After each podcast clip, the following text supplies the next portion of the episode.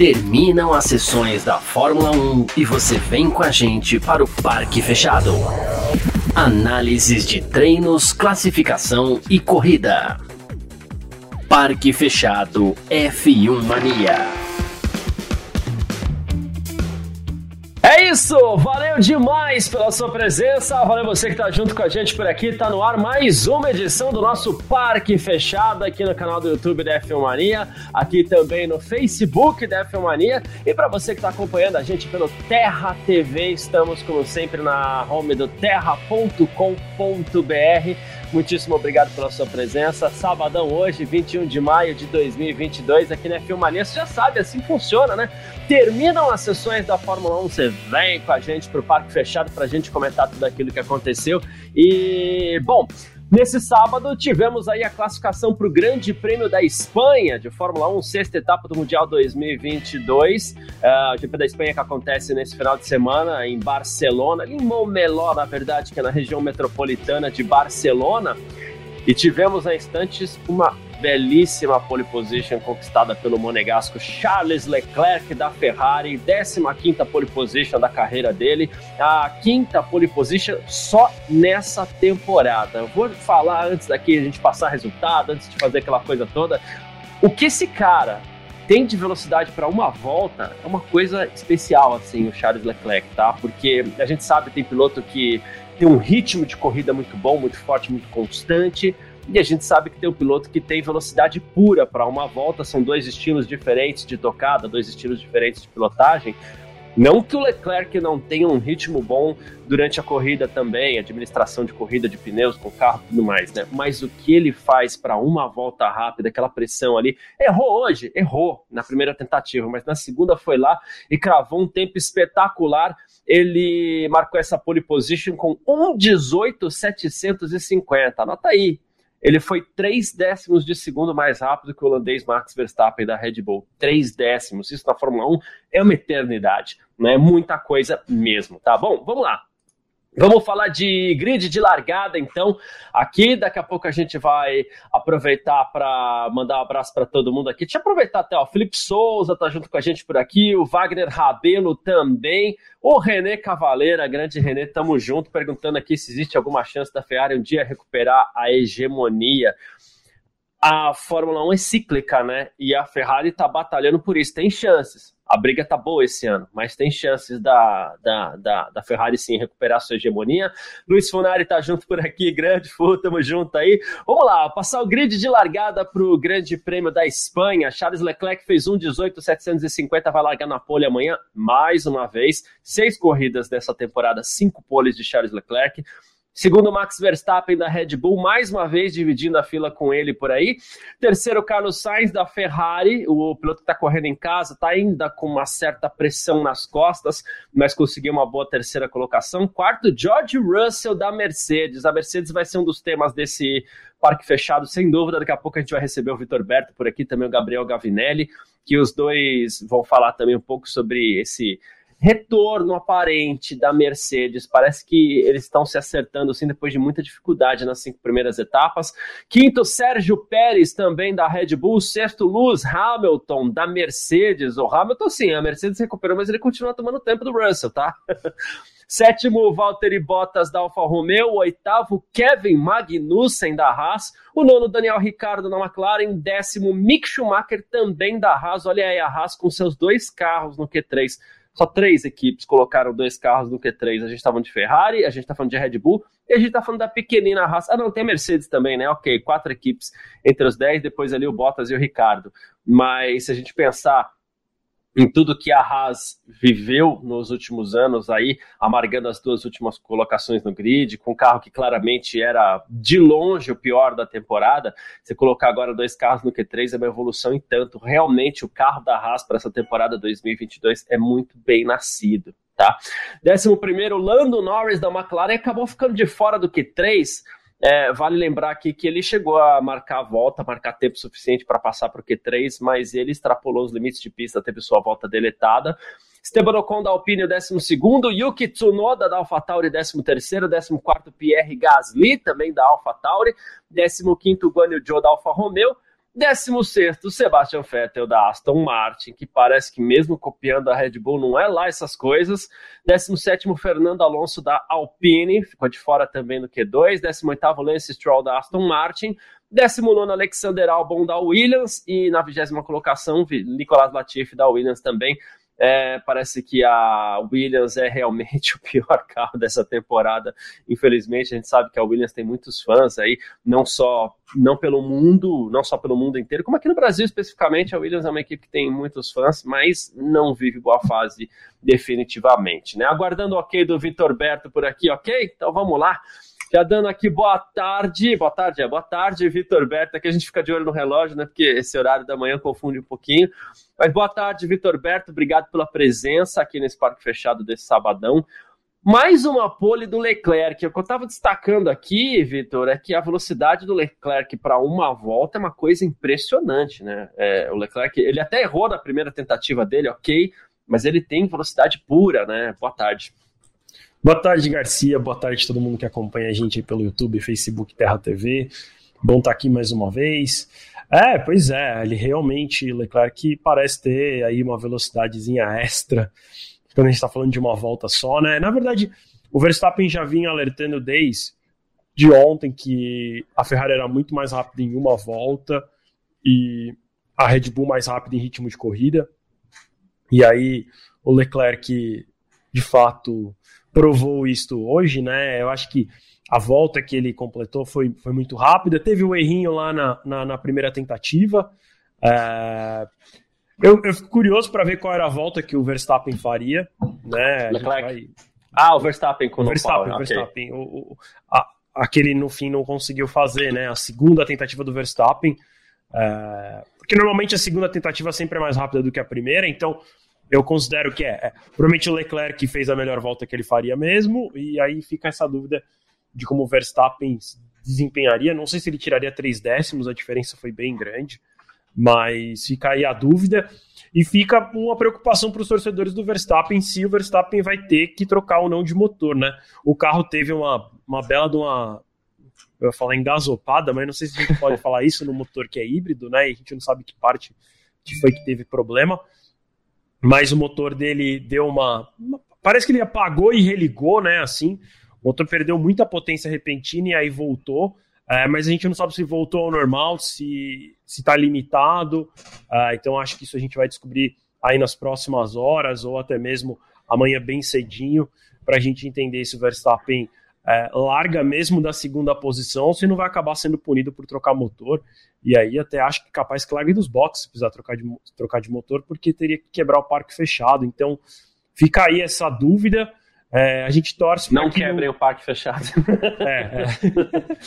a gente torce para que não tenha nenhum problema de maior, para que a gente tenha uma corrida muito boa amanhã, porque eu acho que ela vai ser. É, eu concordo com você, eu não participei do parque fechado ontem, mas eu ouvi você falando, né, que, que você acredita que deve ser aí uma das melhores corridas na Espanha nos últimos tempos, uh, talvez a melhor, né, até desse circuito moderno, porque nesse circuito moderno, por assim dizer, nenhum foi boa até hoje, porque acho que a gente tem memórias boas lá do, do, do é, era o o Mansell, né, Isso. É, correndo é, fazendo, tendo uma bela disputa, mas era num circuito um pouquinho diferente, né? O traçado era um pouco diferente.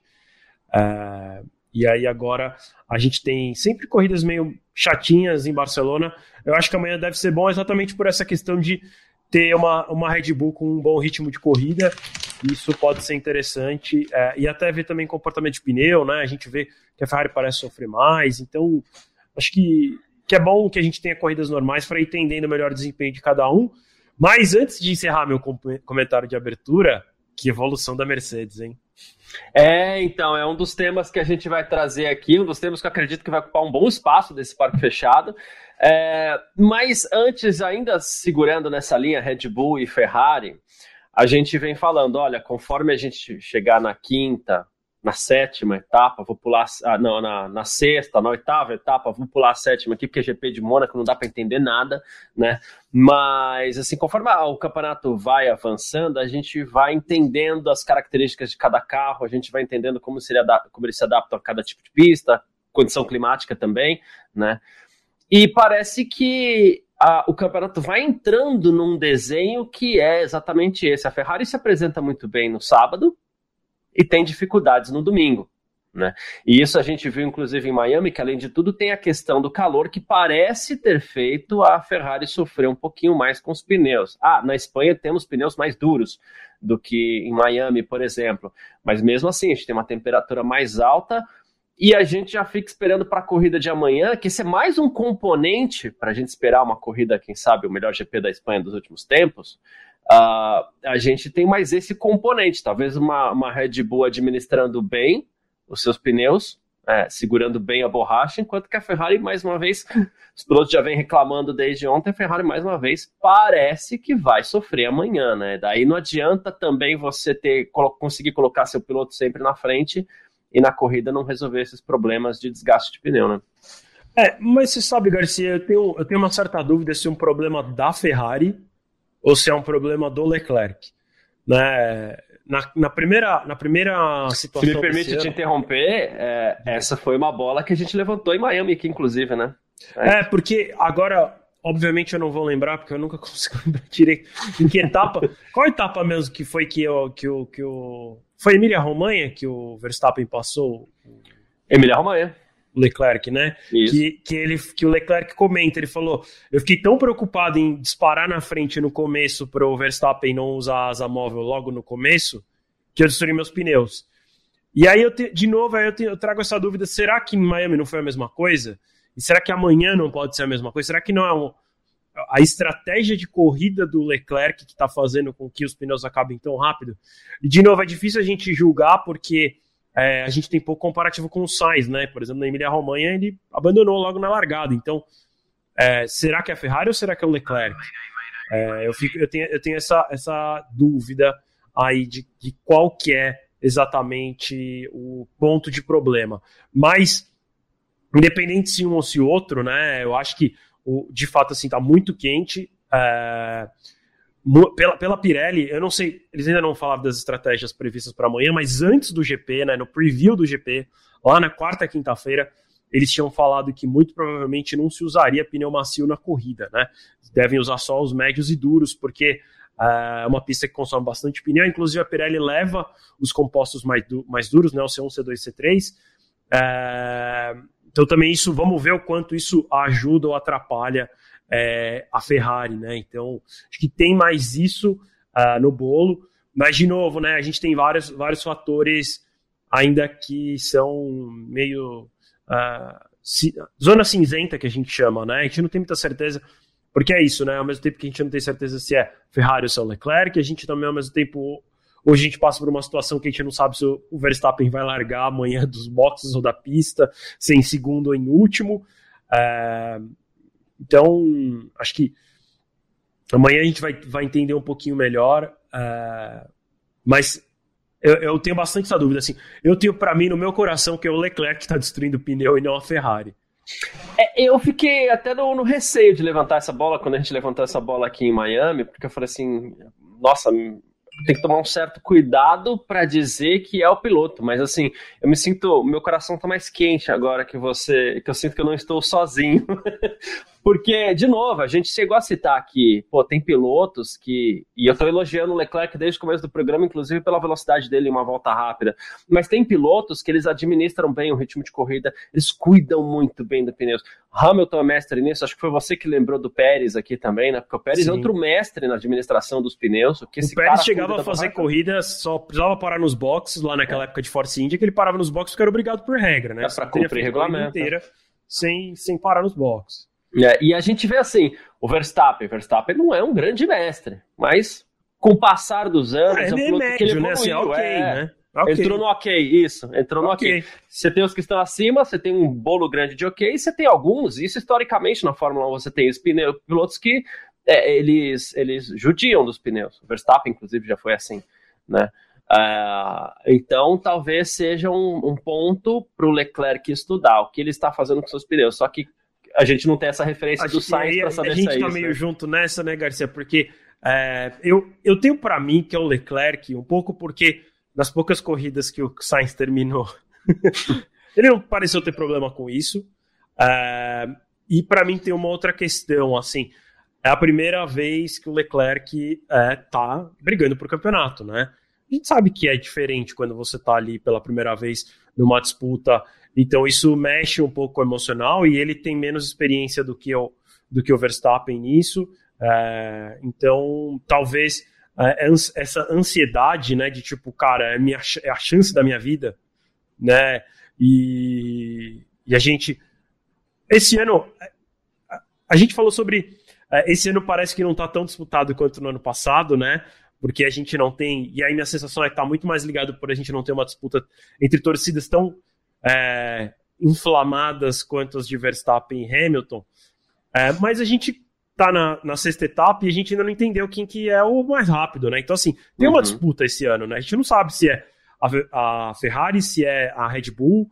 Agora a Mercedes tá chegando de um jeito rápido demais, parece. Então, vai saber, né? E, mas assim, por enquanto é Ferrari e Red Bull.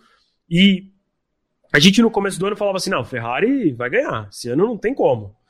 É, depois a gente ficou assim, ah, né? Eu até falei no GP de Miami, né? Quando o Verstappen termina a corrida, ele ganha.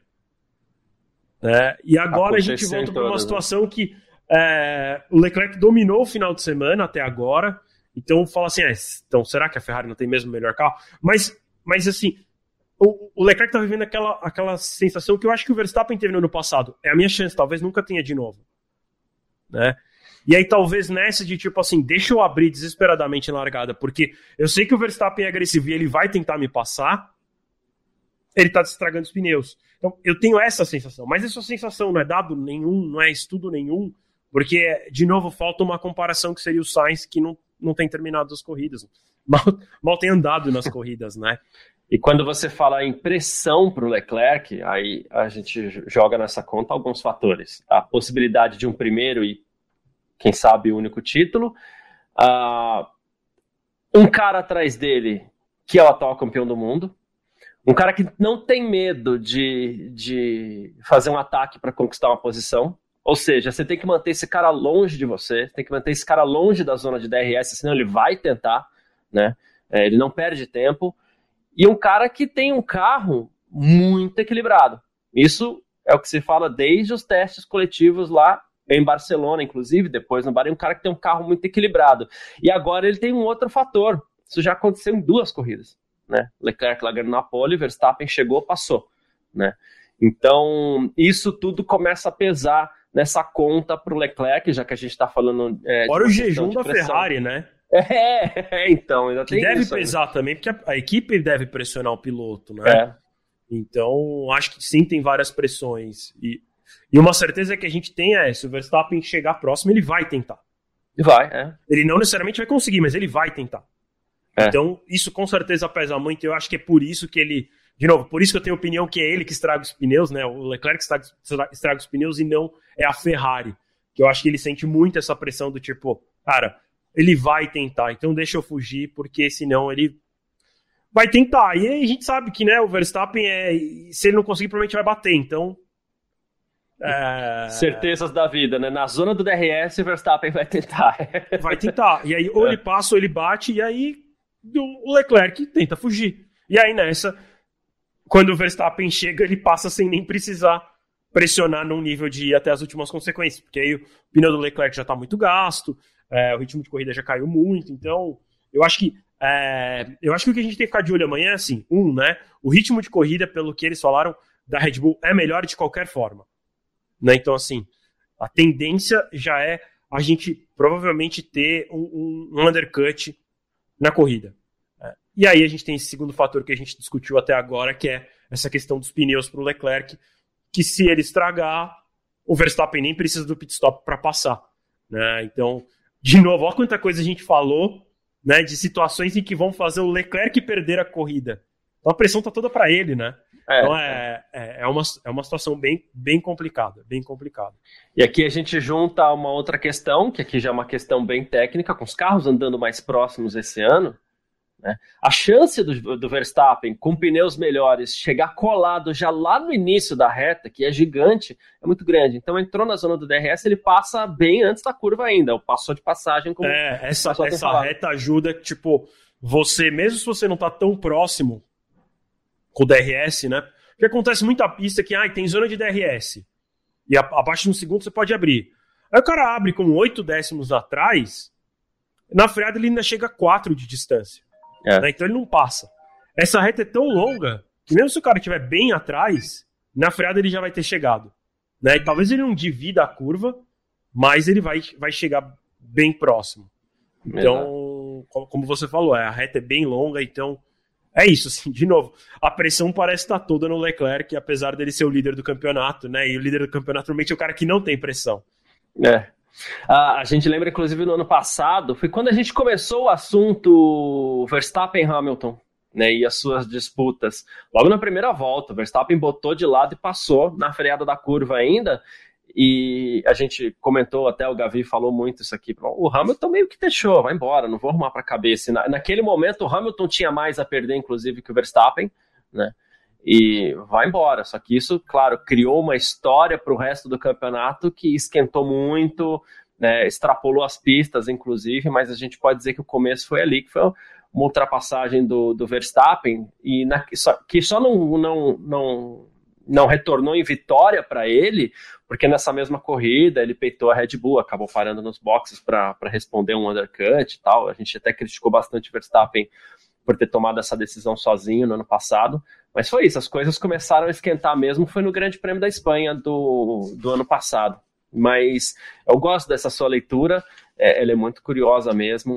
Uh, é muita pressão para cima do Verstappen. Isso é, só me faz pensar numa. É, muita pressão para cima do Leclerc, né? isso, muita pressão para cima do Verstappen. É, e isso me faz pensar numa última pergunta no que diz respeito a esse assunto. Tem cabeça para aguentar essa pressão toda? Ah, que pergunta difícil, hein? Não Aqui a gente tá aqui para Leclerc, fácil, né? não. não sei. é, eu tenho dúvidas, eu tenho dúvidas. É, eu tenho dúvidas, na verdade, porque eu acho que todo, ninguém é preparado para isso até o momento que você vive isso. Né? É, o Hamilton sentiu pressão na, nas primeiras, nos primeiros anos dele, é, ele pressionou muito, né? É, ele sempre foi muito bom nisso. É, agora parece que um pouquinho menos, mas a gente fala já já. Uhum. É, o, o Verstappen, eu também acho que ele sentiu a pressão, né? Não só no ano passado, mas nos anos anteriores. Eu acho que até por sentir uma pressão que acho que ele próprio se impunha, não era nem a questão de disputar o campeonato ou não, que é a que a gente está falando agora, ele fez muita besteira na carreira. Né? E, e, e, todo mundo, assim, no seu primeiro ano de disputa de título, uh, ou ali correndo com alguma mínima chance, né? o cara não necessariamente precisa estar super próximo, mas sei lá, o Vettel, para mim, sentiu quando ele teve aquele problema na Alemanha em 2000 e alguma coisa, que é isso, eu nunca lembro, é 18? 18, 18. É. Que o carro da Ferrari parecia maravilhoso, ele liderava o campeonato, aí rodou meio que sozinho na Alemanha e depois disso tá aí, né? Foi eliminado no Q1. Então, Q2, Q1, não sei. Q1, Q1, Q1. Foi, foi no Q1, né? Foi no Q1. Isso. É, é verdade, que ele até ficou bem frustrado. É, e, e, e, assim, é, eu acho que não, acho que tem cabeça para segurar? Acho que não. Acho que ele não tem cabeça para segurar. Mas isso não quer dizer que ele não vai segurar, entendeu? Uhum. É... Eu acho que assim, no caso, no caso dele, é... eu acho que quanto mais é, ele comete esses tipos de erros bobos, né, ele mais sente a pressão. Eu não acho que está muito ligado a necessariamente o Verstappen ganhar, mas eu acho que está mais ligado assim putz, gastei meu pneu. Ele termina a corrida e fala: Puta, eu fiz bobagem, eu gastei meu pneu à toa, não devia ter gastado tanto no começo. Eu acho que isso pega mais nele do que o. Ah, o Verstappen ganhou de mim. Né? Porque a, a situação do eu gastei o pneu, a culpa é sua. Né? Assim, é só sua.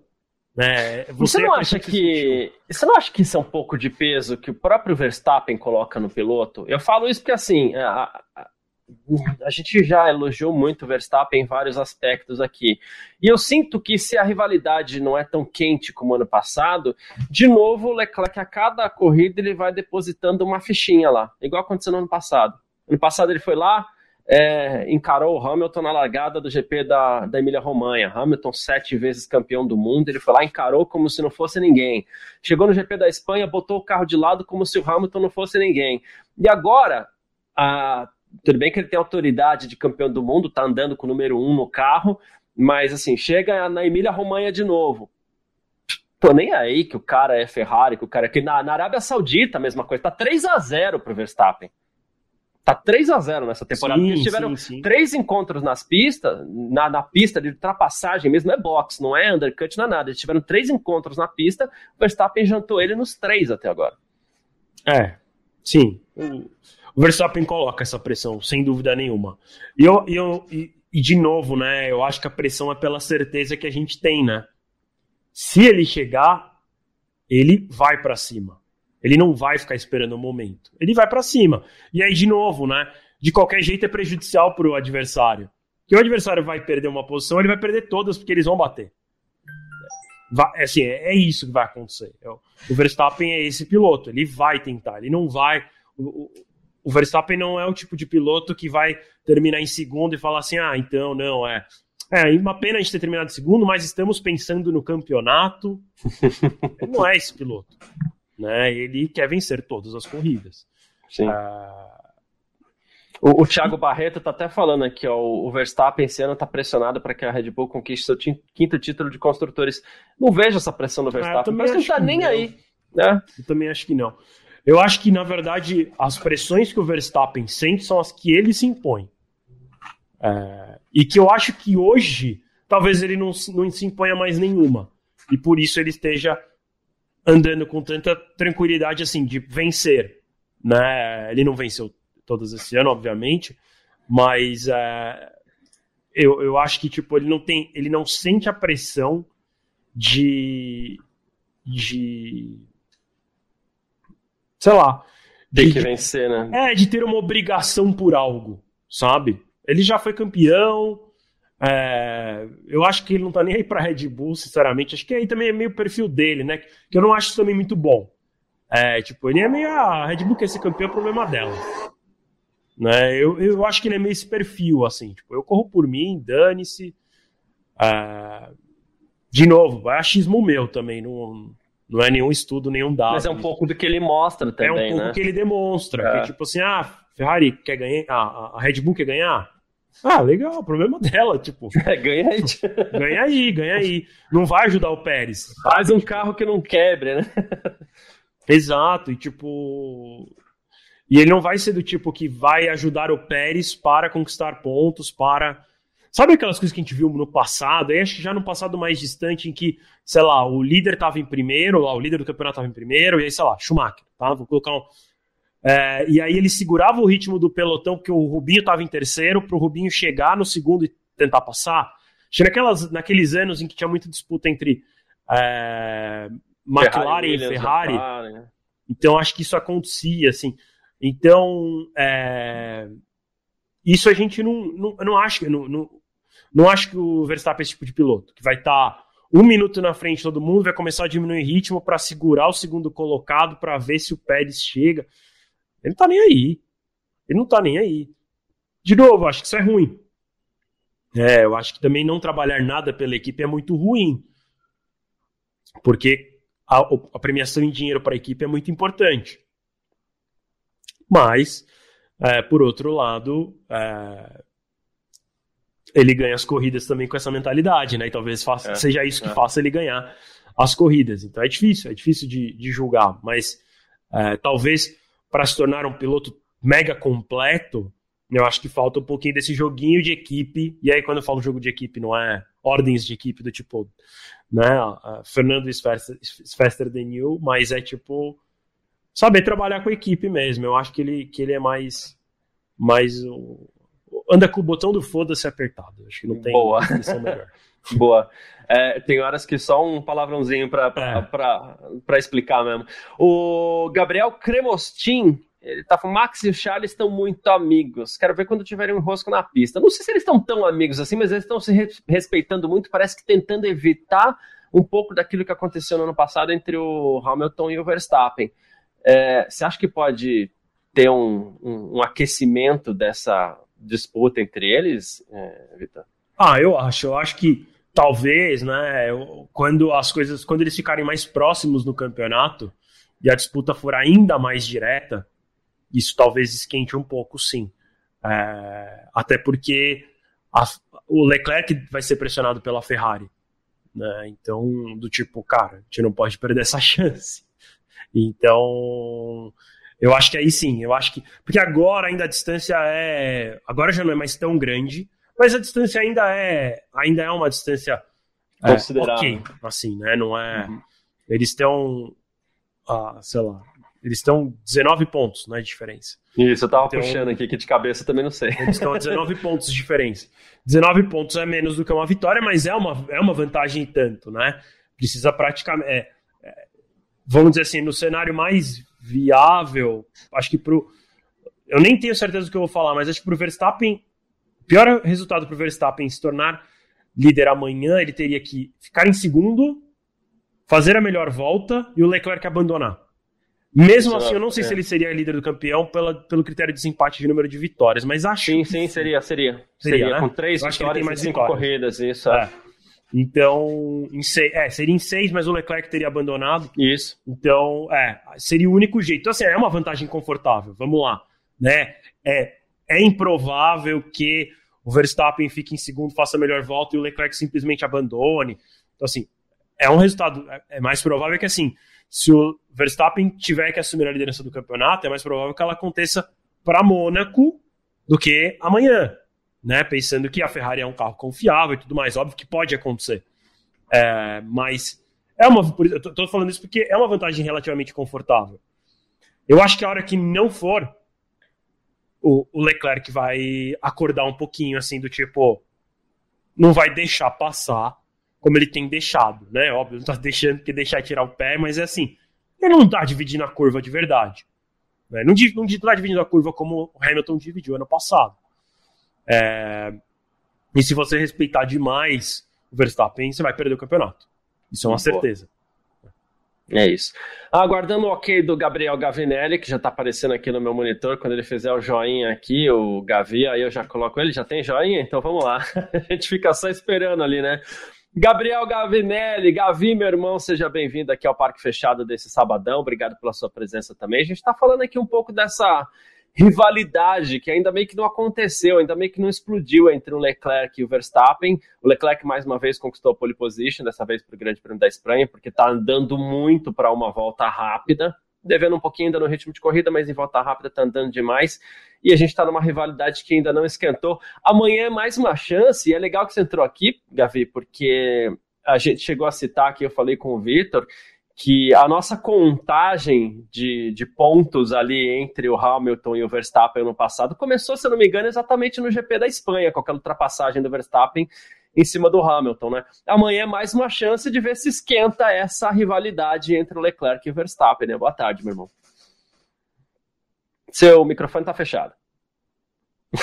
Ah, só para garantir, né, que eu entrei mesmo. Boa. então agora sim, boa tarde, Vitão, boa tarde, Garcia, boa tarde, pessoal que tá aí no chat. Chat, eu já vi que tá animado, tava acompanhando tá vocês bem legal. aqui.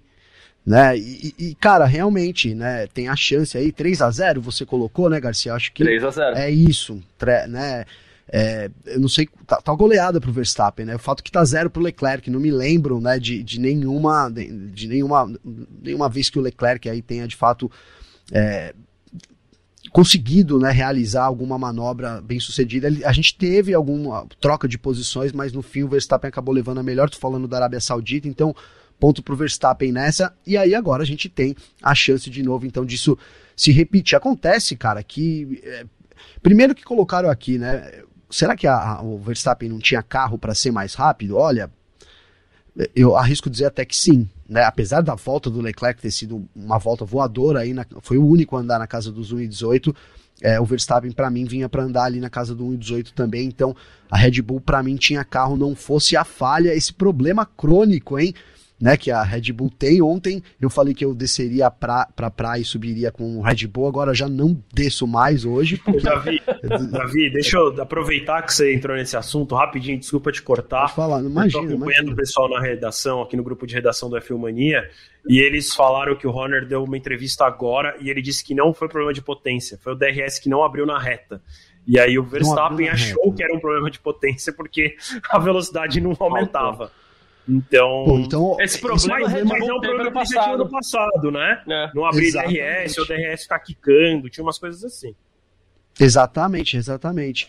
Mas é, é, isso, cara. O que eu ia dizer é que ainda acho, tá? Isso, a gente tem esse problema aí é, de confiabilidade que não seja o motor, mas a Red Bull tá sempre, né, alguma, alguma coisa acontece ali, o Pérez, foi o Pérez na última corrida, com, com, a, com a perda de potência, agora o DRS, enfim, né, não, não é tão confiável, os problemas acontecem muito mais com a Red Bull. Quanto a Ferrari, isso é inegável, se vai acontecer na corrida é mais complicado, né, mas o que eu queria destacar é que para mim a, a, Red Bull ainda tem vantagem, é, principalmente com o consumo dos pneus, eu acho que é um carro mais equilibrado e isso vai fazer diferença na corrida de amanhã.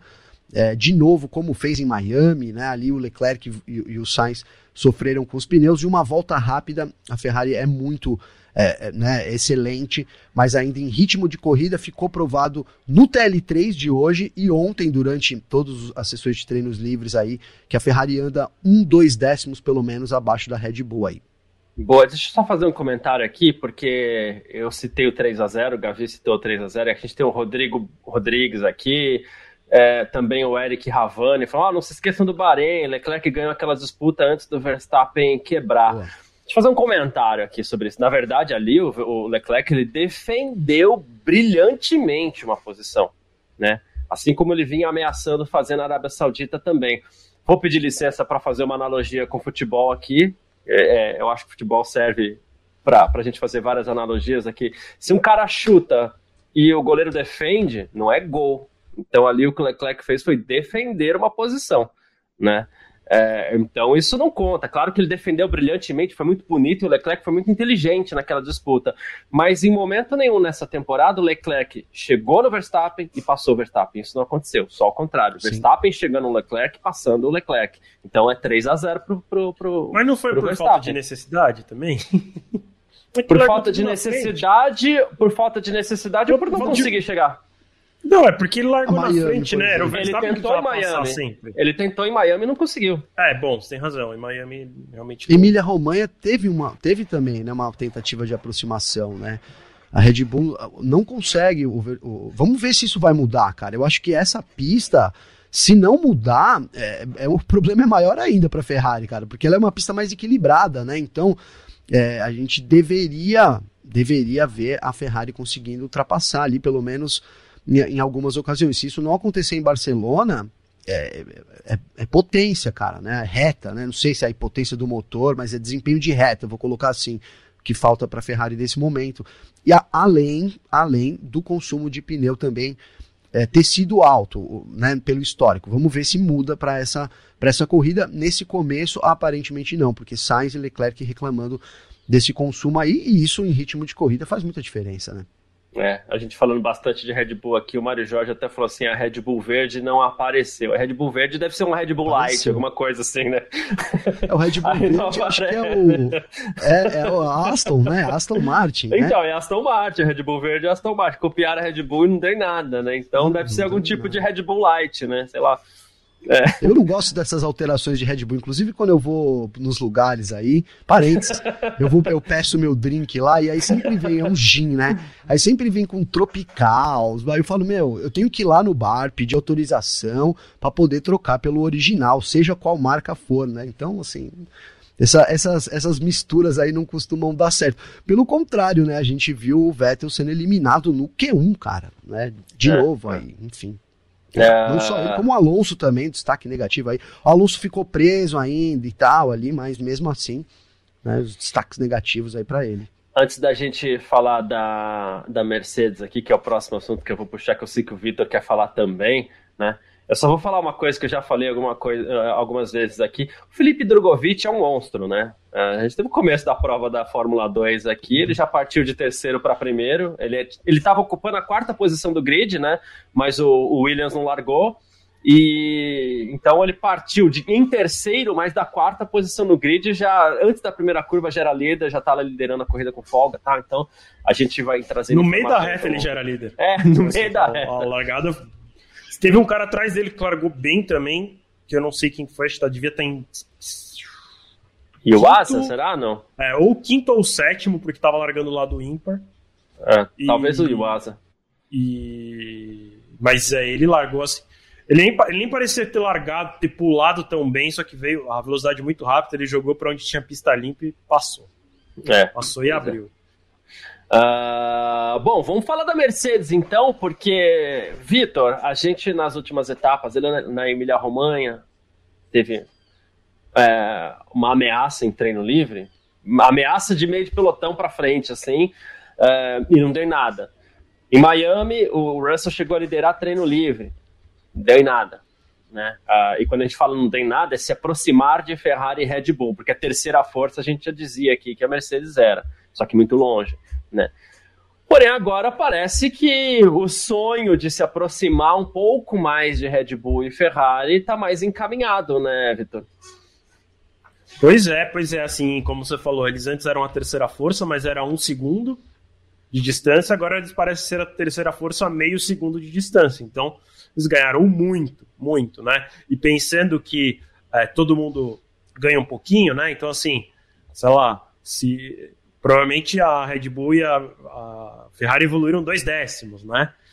E aí a, a, a, Mercedes conseguiu evoluir meio segundo. Na verdade, ela conseguiu evoluir sete décimos, né? É que ela só teve meio segundo de lucro. Então, assim, é, que, que eles, o que eles parecem estar andando agora é, parece uma evolução muito, muito, muito grande mesmo. Assim, Óbvio, o carro não é maravilhoso, né? ainda está tá distante, mas a, o tamanho da evolução foi muito grande.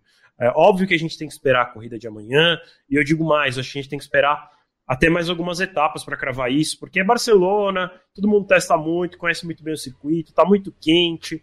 Então acho que tem vários fatores que podem influenciar. Então, assim, não quer dizer que porque foram bem no Qualify hoje vão bem o restante da temporada, mas é surpreendente o quanto que eles evoluíram é, das etapas anteriores para esta especificamente. É, e eu também queria destacar o, o, Russell aí ficando na frente do Hamilton. É, não foi por muito, mas ficou, né?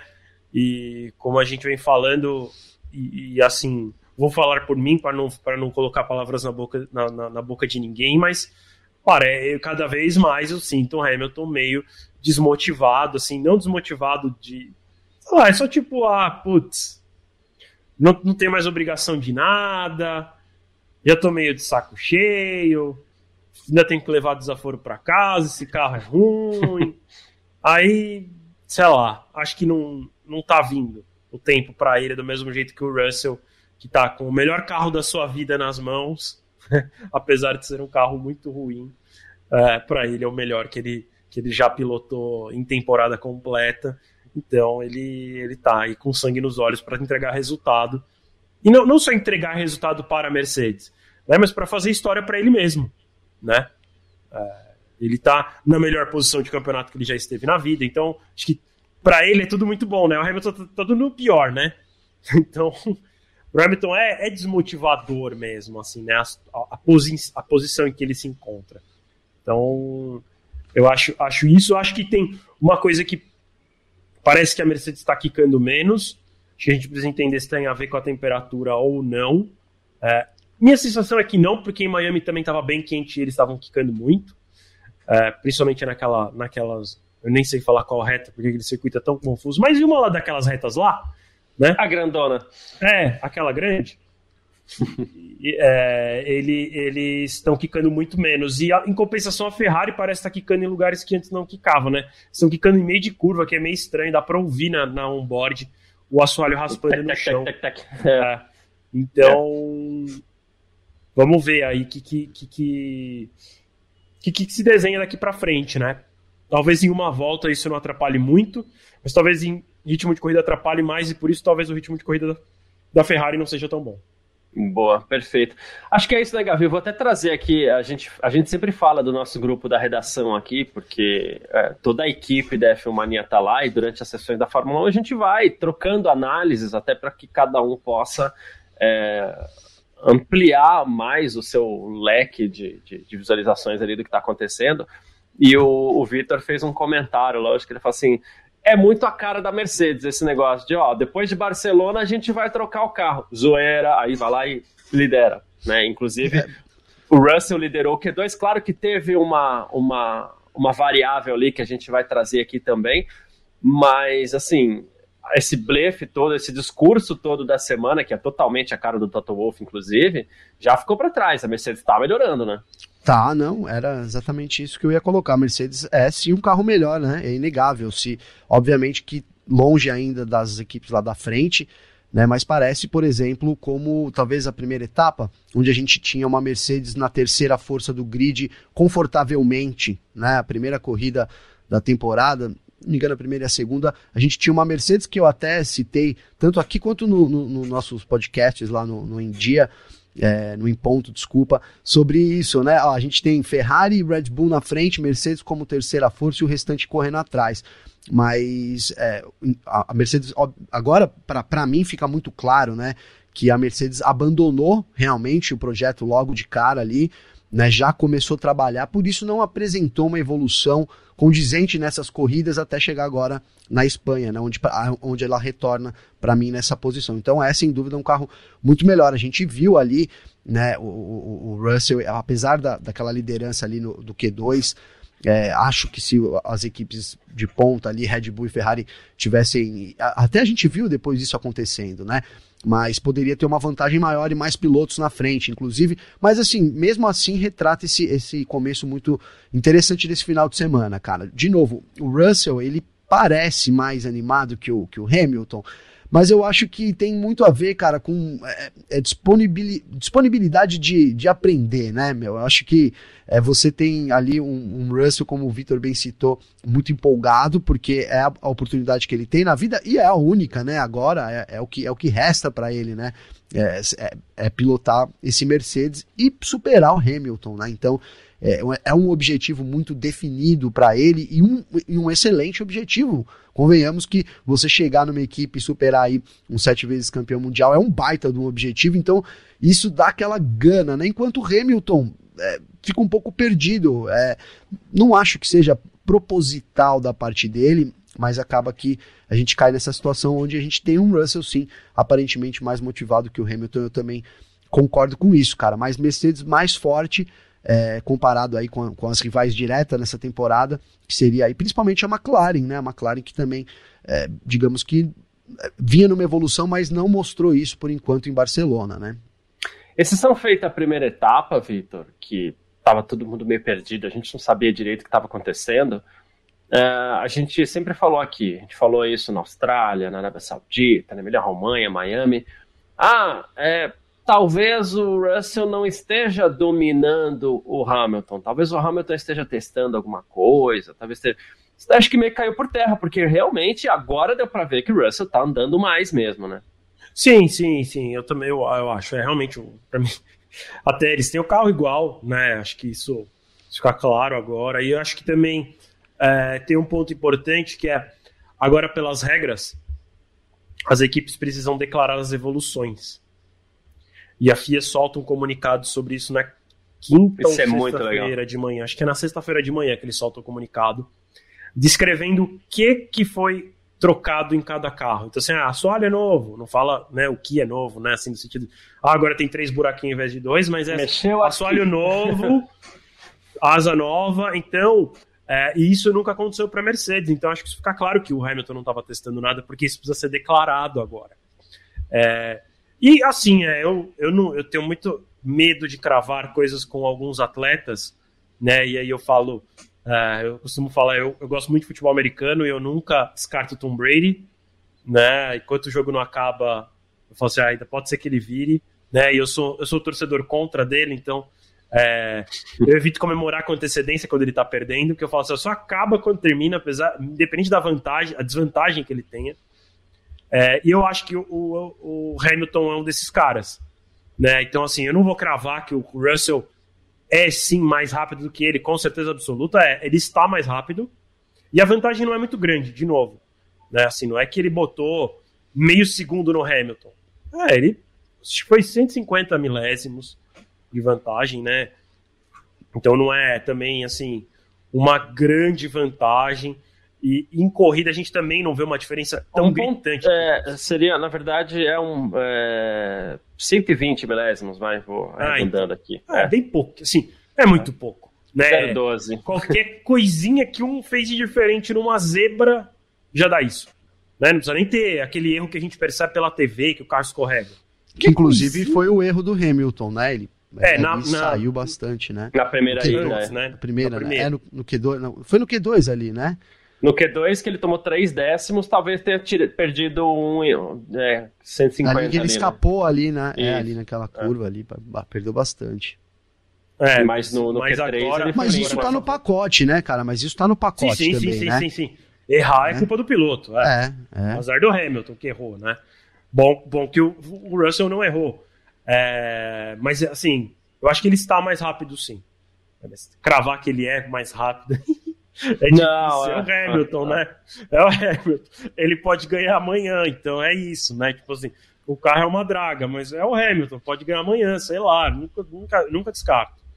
Então, é, vamos ver. Mas assim, eu sinto, eu sinto sim, como a gente, como eu falei, como a gente repetiu aqui, certo, um, um, um eu, eu, gostei do jeito que o Gabriel falou, né? Essa disponibilidade. Eu acho que o, hoje o, o, Hamilton já não tem mais aquela vontade. Ele quer sentar lá, ver se o negócio anda, né? Não quer ficar, tipo, tendo muita paciência para a equipe evoluir, né? Apesar que eu vi é, recentemente várias imagens do Hamilton se aproximando de carro de adversário, olhando assim o que, que os caras têm.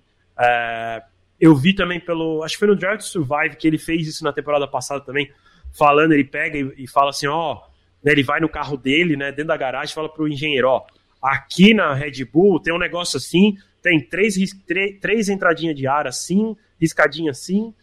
Então, é, isso acho que é até pedido de engenheiro, né? Vai lá e dá uma xeretada ali. Então o piloto tá lá, tá andando no, no parque fechado ali com os carros. Ah, deixa eu dar uma olhada. O Vettel é mestre nisso, inclusive, né? Eu tô aqui, vou olhar. Não sei se isso também significa uma dedicação a mais. Tá lá, olha, é. né?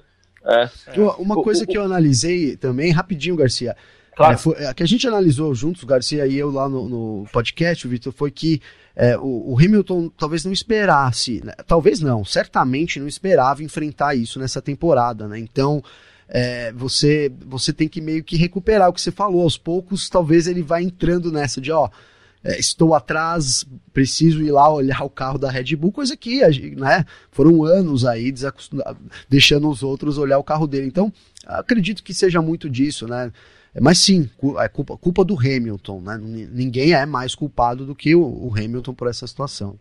E aí a gente entra de novo naquela história. E, e tem que tomar cuidado. Eu não estou aposentando o Hamilton aqui, não, tá, gente? Mas é, é meio óbvio que quando você olha para a carreira dele, é a mesma coisa que eu falei do Pérez ontem, né, Gavi?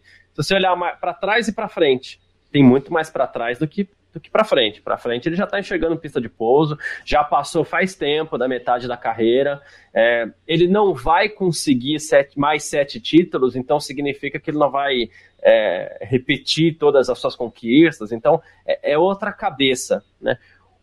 O ano passado eu acho que o Hamilton tinha um fator motivacional muito forte, né? Que é pela primeira vez em muitos anos tem um rival que é de outra equipe, com carro bom, eu tenho que vencer esse cara para mostrar um pouquinho mais aqui. Para esse ano, ou pro ano que vem, sei lá. Qual é a motivação do Hamilton, Vitor? Você consegue encontrar algum, alguma coisa? Cara, sim, para mim a motivação que ele ainda pode ter é se tornar o, o maior campeão de todos os tempos isoladamente. Tá, tá, né? Eu tá, acho que é só isso. Ano, e, acho cara... que ano passado também teve, ano, ano retrasado teve a centésima vitória, que também tinha uma marca importante. E é, Imagina pole se ele também. recupera esse carro também. Né? O carro tá na draga. Ah, aí tá o, o Vitor já citou aqui, ele vai lá, olha lá e conversa com os engenheiros. Será que se esse carro termina a temporada vencendo, por exemplo, o quanto isso não seria acreditado na conta do Hamilton, né? Ó, olha Isso aí. acreditado na conta dele, mas também motivaria ele pro ano seguinte, né? Não é? Ó, o cara, ó, isso que dá ter um piloto bom, né? O cara foi lá, um carro que era para andar lá no fim. Eu acho que essa é, muda, muda o desafio, né? Agora é, é até parecido, por exemplo, o que a gente falou do Bottas quando ele foi para Alfa Romeo. É, será que ele está disposto a encarar esse desafio? Né? Ó, vou sair de uma equipe aqui que eu, por uma eu, eu, eu perdia todas, mas era uma equipe que tinha chance de fazer a pole e tudo mais. Vamos esquecer, né, desse ano até que razoável, bom aí da, da Alfa Romeo.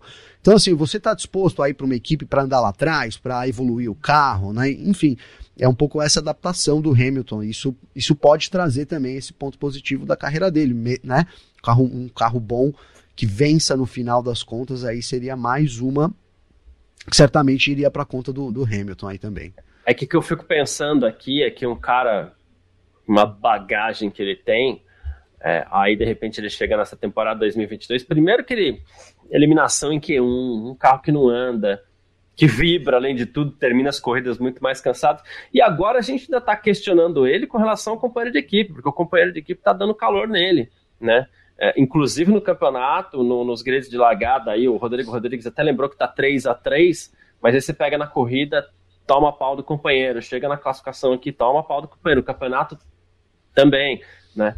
Então aí eu fico pensando já pro cara deve, ele deve se questionar. Não estou querendo me colocar no lugar dele, dentro da cabeça dele, isso é até delicado de se fazer, mas ele deve se questionar às vezes, né? O que, que eu estou fazendo aqui? Por que, que eu renovei por tanto tempo? Sei lá. Se bem que ele tem autoridade até para sair amanhã, se ele quiser, mas. Uh, ele, tá deve faltando sorte também, né, Garcia? A verdade é essa, né, cara? É, mas aí a estrela tá acompanha, né? Mas em duas corridas da, da, temporada, aí na última, pelo, pelo menos, que eu me lembro claramente, a estratégia ali não foi das melhores. Ele até brincou, falou: oh, o estrategista aí tá, não tá de acordo comigo. E realmente, cara, então é um conjunto, né? Mas é, é isso, cara, eu não sei. Para mim, o, o, Hamilton tá lá ainda, né? O Vitor cita isso muito bem, né? Não dá para não dá para desconsiderar o Hamilton nunca. Ele é, é uma fera enjaulada, ele tá lá. Né, quando ele tiver um, um, momento, e pode ser nesse final de semana, óbvio que carro por carro, ele não tem como superar aí os, os rivais aí, Ferrari, Red Bull, né? Mas acontece alguma coisa na corrida ali, o Hamilton é sempre esse cara que pode dar o, o, pulo do gato aí. E aí a gente vai ver, né? Será que é, a resiliência, cara? Então, eu acho que é um dos anos mais importantes, inclusive, da carreira do Hamilton. Mesmo que ele saia da Fórmula 1 no ano que vem, né? Mesmo que ele queira sair e saia da Fórmula 1, é um ano que vai ficar marcado, né? Pela, pela essa resiliência, essa luta aí. E isso vai ser importante também na carreira dele. Talvez no final do ano tenhamos uma boa história para contar. Exato. Bom, é, é, eu, eu, tenho, eu, tenho, eu, eu, tenho a mesma dúvida que eu acho que você tem, Garcia, né? Quando você me pergunta qual é a motivação dele, é, eu, eu ouço você falando assim, ele vai sair, né? Eu, tenho, eu tenho muita essa sensação.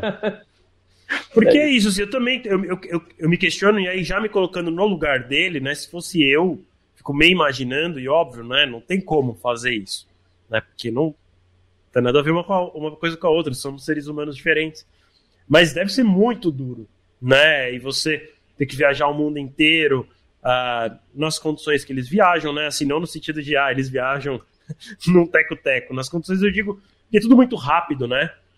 Piloto não, ele passa quatro dias no país. E depois ele, ele, tá, ele não tá indo para curtir a Espanha, né? Não, é, ele, ele tá exato. Enclausurado vai, lá no... Ele não vai na praia depois, na segunda-feira, né? Ele vai, vai embora, sei lá para onde ele vai. O Hamilton, por exemplo, é um dos pilotos que viaja muito. Aí do nada ele vai para os Estados Unidos, aí ele já tá em Londres. E aí tem a corrida na Austrália.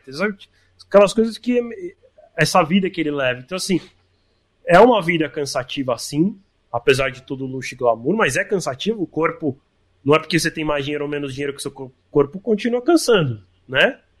Então, cada vez mais, né, na verdade, né? Exato, a, exato. a idade chega para todos, né? Isso é inegável. É, e ele não tem mais nada para provar para ninguém e nem para ele mesmo, né? Então, assim, ele já é o quem tem maiores números, né? Se ele tá empatado com o Schumacher em títulos, ele se empata em vitória, em pole, em recorde, um baita tudo, né? Então, é, eu também me questiono, assim, o que, que, faria ele para permanecer na Fórmula 1? Eu não sei, não, eu não, não sei responder de verdade. Para mim é, seria o oitavo título, mas eu te, ao mesmo tempo que eu respondo isso, será que o Hamilton se importa com esse oitavo título? Como a gente se importa? Né? Será que ele acha que ele pode conquistar mais um? Eu não ah, sei segundo se ele, ele não, né? em relação a isso. Minha dúvida é assim: será que ele quer se tornar o maior campeão de todos? Sete não tá bom? Mas ele já não tá ligando mais. Depois, sabe aquelas coisas assim? Depois passou cinco, eu já nem conto mais. sei lá se conta, entendeu? Sei lá. Por isso eu falo assim: se, às vezes conta mais pra gente no, do ponto de vista de falar, ah, é o maior campeão de todos os tempos em números, superou o Schumacher. A gente conta mais pela, pela manchete do que às vezes para ele fazer diferença na vida dele. Né, assim, então. Ah, sem dúvida. Eu acho que ele já provou tudo que ele tinha para provar, como eu falei até para ele mesmo. Então eu tenho dúvida mesmo. Ao mesmo tempo, né, é, que eu falo isso assim, ah, eu acho que eu largaria porque, nossa, né, já não tô passando um pouquinho de, de sufoco, tá? Mas eu, ao mesmo tempo eu tô pilotando um carro de Fórmula 1 22 vezes por ano lá, né? Às vezes também é uma motivação pro cara ficar. É, então é difícil de dizer, muito difícil de dizer. Mas eu me questiono também se a gente vai ter Hamilton em 2023, porque, sei lá, nessas condições, vale a pena? Não sei, mas é isso ele, ele tem que dizer, né? Eu acho que, eu acho que ele sabe muito bem o, o sentimento dele, né? Eu, a minha sensação é que, assim, é, ele já tá decidido pro ano que vem. Não é algo que vai acontecer esse ano que vai fazer ele mudar de ideia. Até porque talvez, né, pensando numa situação que ele fique naquela. Ah, ele tem contrato, for... né? Ele tem contrato, né? Pra, até dois anos que vem. É que eu acho que claro ele tem moral que ele poderia... pra quebrar se ele quiser. Ah, sem dúvida. Ó, Sui, moral e grana. Moral é. e grana também. É, né? exato. que é isso. É. Né? Qualquer, qualquer, que seja o tamanho da multa, ele paga. Qualquer ele que seja. Sim. E eu nem eu acho que, se, tipo... Eu vejo ele completando esse contrato, cara. Mesmo na draga. Mesmo se tiver uma draga. Não sei, talvez eu esteja errado, mas... Não, eu não sei. é, só, é que sabe por quê? Ao mesmo tempo, eu acho que o Hamilton é o tipo de piloto que ele talvez é, fala assim, puta, eu já ganhei tudo que tinha para ganhar, tá tudo ótimo. Sim, tudo ótimo em carreira, pensando em carreira, né? Não o atual. Ah, vou dar meu lugar pro De Vries, que fez um baita de um treino ontem. Deixa vir os moleque novo aí sei lá. É Aliás, é tipo... isso seria um tema para uma outra discussão. Quem entraria, né? No... Se, se ele pretende sair, é, é bom ele deixar. Muito bom, inclusive. É, é bom ele já ir dando um toque lá, né? Porque a Mercedes precisa se coçar aí, né? Também para essa. Óbvio que não faltam candidatos. Em contrapartida, para o Russell é ótimo que o Hamilton continue mais um pouquinho, né? Sim, sim. sim. Uma pressão a menos também. É. Sim, com certeza. Com certeza, com certeza. É, então eu ia falar que o Rodrigo Rodrigues acabou de mandar aqui no chat. Se duvidar, para aposentar, eles nem, nem cobram multa do Hamilton. É, é. Talvez seja só para uma situação assim, ah, putz, se for para Red Bull, você tem multa. É. No contrato deve ter multa não, de qualquer maneira, né? E isso Mas eu não digo é um assim, problema. eu acho que não o Totó é falar, ah, você quer parar? Vai lá, filhão, para aí, é. tá tranquilo, a gente não vai te cobrar nada, vai tá ser feliz. Certo. Também é acho, isso. também acho. Se ele tomar a decisão, ele para e, e acabou, né? É. E ele tem lugar na, na corporação lá por muito tempo ainda? Com então, a... eu tava pensando nisso, né? Será que às vezes ele não é o cara que vai comprar a Mercedes? Ele fez um lance para comprar o Chelsea, né? Não Será fechou que é ainda essa negociação, comprar, né? Perdeu, é, perdeu. perdeu. Ah, perdeu, perdeu, perdeu. Ah, então tá. Perdeu pro cara que acho que é dono do Los Angeles Clippers, talvez. Uh, que é do lembro, NBA. Se eu não me engano, é. Se eu não me engano, é o do, dono do Clippers. Então o dinheiro tá lá ainda. Pro, e não foi pro, pro, cara da Mercedes, porque vocês lembram que rolou, né? Sim, né? o cara, então pro cara da Mercedes. Não, foi, foi, foi pra um cara que é o dono. o cara que é dono de uma porrada de coisa, inclusive de um time da NBA e um time da MLB lá, que é o campeonato de beisebol. Uh, mas talvez esse dinheiro sirva para ele comprar a parte da Mercedes, né? A Mercedes quer sair da Fórmula 1. A equipe tá à venda já há alguns anos. Às vezes ele vai comprar e ele assume. Fica ele e o Toto Wolff brincando de casinha com, com, a, com a Mercedes, que não vai chamar Mercedes. Tem a, né? a, X44, como que é? Hamilton, eu sempre é. esqueço esse é, nome, é, né? É, que é que da é... Extreme. E, é, que, e, e, isso ele tá dentro da Mercedes, inclusive ele falou no Brasil aqui, lá na palestra que, a gente, que, eu, que eu tive lá, ele falou que ele já tá lá dentro e que eles estão desenvolvendo um programa para formar engenheiros né, para trabalhar na Mercedes, uma parceria restrita já. Então, sem dúvida, o caminho é, seria um caminho, é seria um caminho ainda, ótimo né? para para a bandeira que ele levanta, é. né, ele ser dono de uma equipe de Fórmula 1, né? Porque ele aí, cara, né? ele não precisa, ele não precisa pedir para darem espaço, ele contrata os engenheiros, Sim. ele contrata os mecânicos. Ele entrou num negócio que a gente cita muito aqui, Vitor, que é assim, por exemplo, o Hamilton deixa a Fórmula 1. A gente está falando até de Hamilton aqui, eu sei que o grid é. é o, o, programa é sobre o grid, mas enfim. É, o, o, o, Hamilton, a gente fala, pô, ele vai sair, qual o legado que ele vai deixar, né? Ele não vai ter, não tem nenhum piloto negro, nem nas categorias de base aí, né? Talvez algumas minorias, sim, mas, né, enfim.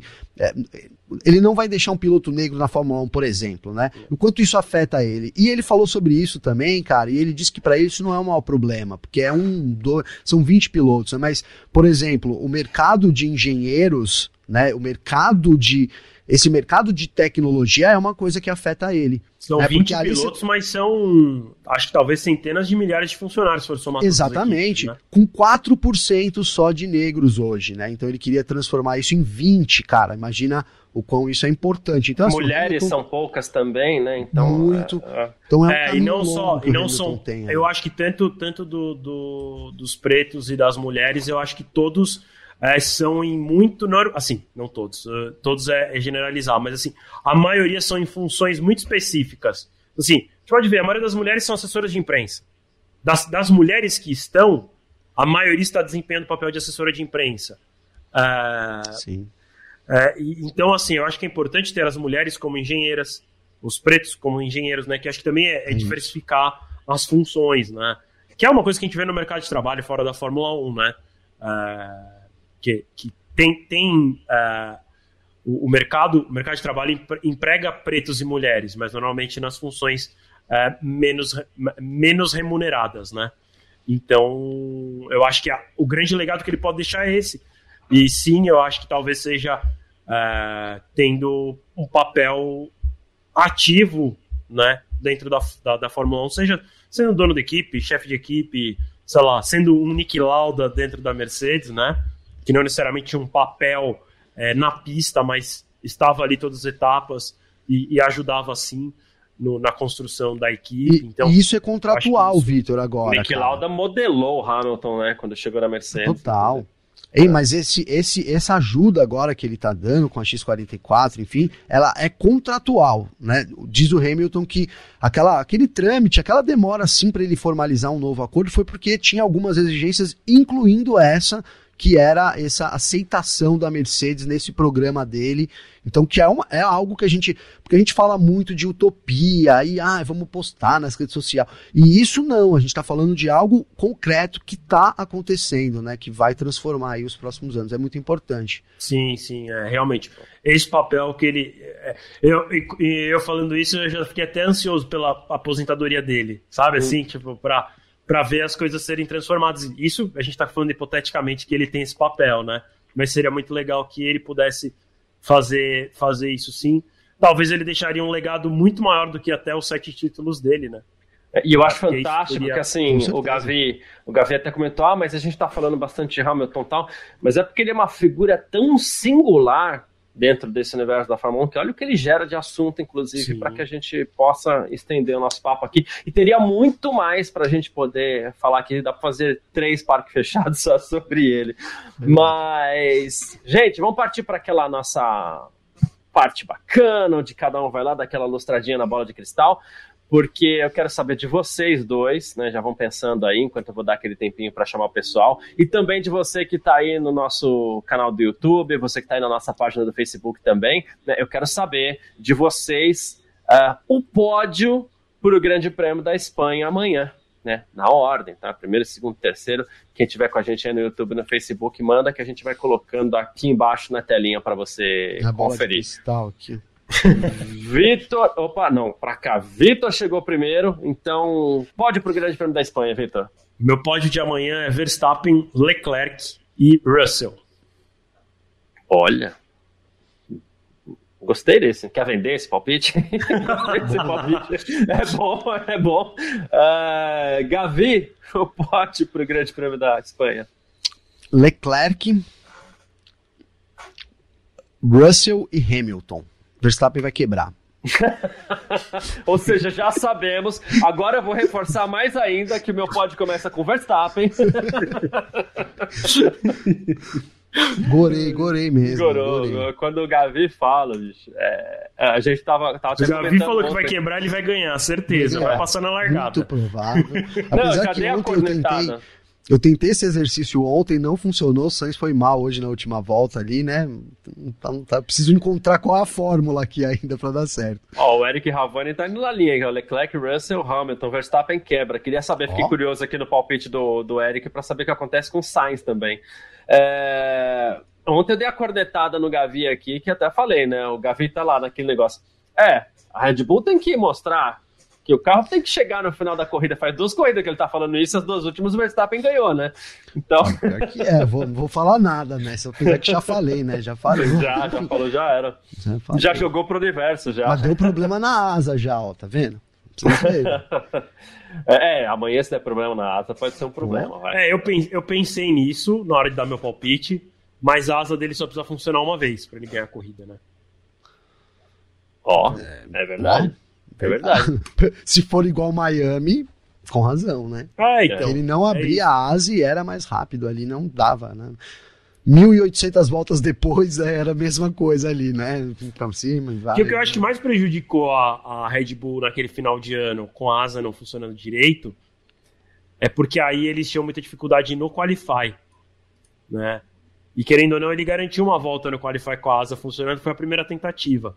Na corrida, se ele usar uma vez e passar, ele teoricamente não usa de novo, né? Se, se o Leclerc não passar Sim. de volta, óbvio, mas é, ele, não- ele usaria para passar retardatário só, que ele não vai usar para se defender do Leclerc. Então, você funcione uma vez. É, e como o ritmo de corrida do da, da Red Bull dizem Hein? que é melhor, Apesar que, essa tá que sendo isso. Te interromper, Vitor, porque isso ajudou o, o Verstappen, esse, esse lance de abrir asa no retardatário de uma forma. No ano passado, cara, foi nas últimas corridas, e aí o Hamilton vinha babando pra, pra cima dele, né? E era na última volta, Na ia Turquia passar. aconteceu? Na Turquia, foi na Turquia. E apareceu o retardatário ali, né? Enfim, É foi sensacional. Mick, É, Schumacher, Mick Schumacher. é bem verdade. É bem É. verdade. Ele reclamou e tudo, e no fim deu muito certo pra ele, né? Agora imagina o desespero, o cara chega na reta lá colado no Leclerc, ele tec, tec, tec, tec, tec, tec, tec no botão pra ver se a asa funciona. Funciona, tec, tec, tec, tec. Bota a mão, né, cara? É. Bota a mão, joga alguma coisa, né? É. Um chiclete no bagulho, quem sabe abre. Ele deve estar lá agora, assim, no carro. Vai, vai, vai, de novo. Tec, tec, vai, tá, tá funcionando. Parece que vai, tec. Pega, leva um pau de selfie, deixa do ladinho. Se não abrir, você puxa, dá um cutuco, velho. Uma cordinha aí, você deixa aqui, É. você puxa a cordinha, pux, abriu. Mas, Ai, pô, ai. que problema crônico, tomara que resolva É. aí, né? Tomara que resolva. É isso. Bom, ah, Gavi, seu comentário final nesse parque fechado aqui desse sábado, como sempre, muito, muito, muito, muito legal. Obrigado pela presença. Tamo junto, meu irmão. Mano, quero agradecer você, o Vitão, aí, pelo bate-papo, pela galera do chat aí, tamo junto. Tamo junto aí, o Eric, ó, acertamos o palpite. Vamos, vamos cruzar os dedos aí pra amanhã. Eu tô muito animado, falei isso durante essa semana. É, apesar da gente ter ali um histórico que não favoreça tanto as corridas na Espanha, acho que a temporada tá prometendo muito. É, por enquanto, para mim, cumpriu a função, uma Mercedes um pouco à frente, a disputa intensa ali entre Leclerc e Verstappen. Deve, isso deve acontecer durante a corrida de amanhã. Claro, tô, tô bem, bem ansioso para ver se os números de ultrapassagem também vão, vão favorecer, se a pista no fim vai favorecer as ultrapassagens, mas acho que sim. Então, é isso, cara. A gente deve ter uma boa corrida amanhã.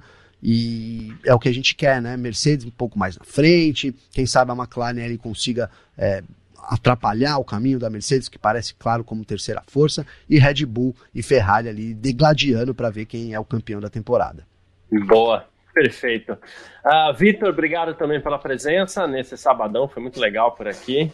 E comentários finais. Pô, brigadão aí, Gavi, obrigado, Garcia, obrigado a todo mundo que acompanhou a gente no chat, ou que tá ouvindo a gente no podcast, ou no Terra TV, no Facebook, no YouTube. Valeu demais. É, pô, a corrida de amanhã eu tô, tô igual vocês, assim, eu acho que vai ser uma corrida boa.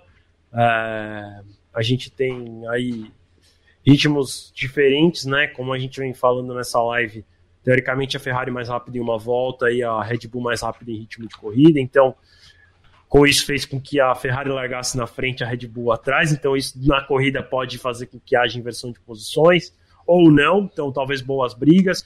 É, a gente já não tem mais aquela dúvida no, que a gente tinha no começo da live se o Verstappen ia largar da pista dos boxes amanhã, porque a gente já descobriu que o problema não foi no motor, foi um problema no DRS. Então é, a gente deve ter a gente deve ter uma corrida começando tudo dentro do normal e com disputa na pista. Acho que vai ser bem legal. O GP da Espanha desse ano acho que promete mais do que tem prometido ultimamente. Pô, eu convido todo mundo também a se inscrever aqui no canal, deixar um joinha. Se quiser ser membro, tem um botãozinho aqui embaixo. Seja membro. Se Esse também pode aí. ser tec, tec, tec, tec. É, tec, tec, tec. é, pô, valeu demais. Eu convido todo mundo a acessar aí a filmania.net. Fica ligado nas notícias. As declarações estão saindo todas lá. A história do DRS já tá lá. É, Russell, Verstappen, Leclerc, Sainz, tudo isso já está lá. As outras que ainda não estão, estão saindo. A gente está esperando é, as equipes também dividirem as declarações dos pilotos com a gente. E aí, assim que tudo tiver aqui com a, com a gente, vocês vão vendo por lá. Tem galeria de fotos daqui a pouco. Tem o resultado da Fórmula 2 que está nas últimas cinco voltas. O Drogovic está liderando aí com uma vantagem confortável de dois segundos. Vips rodou, né? Vocês viram? Vips, Vips rodou. rodou. Ah, que final o... de semana, meus amigos. Pois é. o, o, Enzo Fittipaldi está em nono. Se eu não me engano, não pontua, que acho que nessa corrida só pontuou os oito primeiros. Uh, mas ele está em nono. É, ele larga em décimo primeiro. Largou em décimo primeiro hoje, deve largar em décimo primeiro amanhã também. Uh, é isso, você acompanha tudo lá no F-Mania. Amanhã também tem Fórmula 3, além de Fórmula 2. Fórmula 3 já teve hoje também, tá lá. W Series também. Então acompanha tudo lá no fmania.net, fica ligado na gente. Uh, é isso aí, Inclusive, muito obrigado Colé mais uma faturou vez. um pódio, né? Colé é, brasileiro é. também no pódio. É, já que o Vitor falou, a gente tem algumas coisas do tipo, só no spoiler, você entra lá e vê o porquê, os porquês. Uh, Russell dizendo que não foi a qualificação mais perfeita da Mercedes, o Pérez dizendo que a qualificação dele foi um pouco estranha, a vitória da Chadwick na W Series, uh, o pódio pra do Colé na Fórmula 3, então tem, tem bastante coisa mesmo, vale a pena Passa ali, ó, clique, tec, tec, tec, tec. gente, obrigado, Vitor. A gente se vê daqui a pouco, inclusive. Uh, obrigado, Gavi. Tamo juntasso.